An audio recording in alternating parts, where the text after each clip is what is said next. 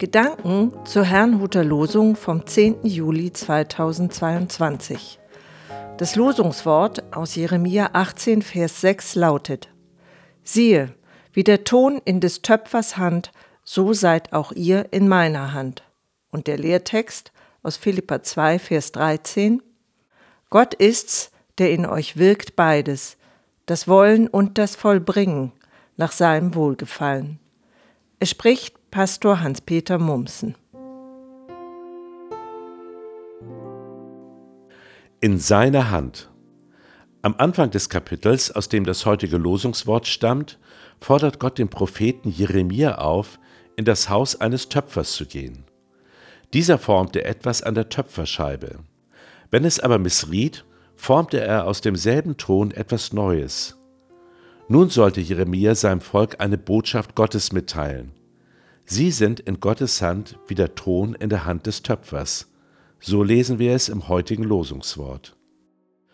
Solch eine Botschaft stößt bis zum heutigen Tag auf ein geteiltes Echo. Die einen sind empört.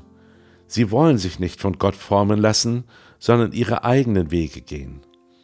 Allerdings habe ich festgestellt, dass so manch einer Gott mit der Kirche verwechselt.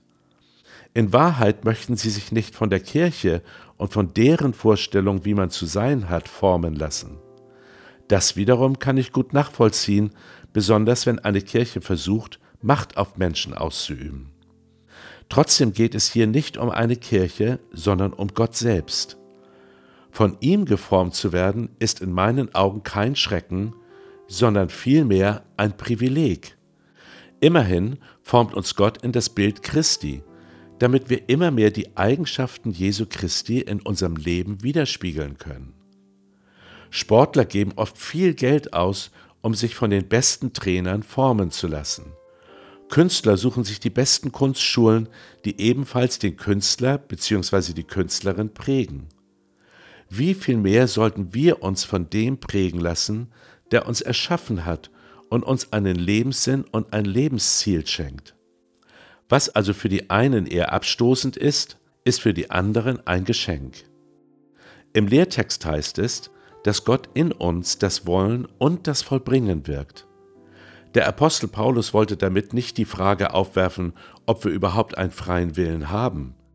Vielmehr ist dieser Vers ein Zuspruch für alle, die sich wünschen, Christusgemäß leben zu können.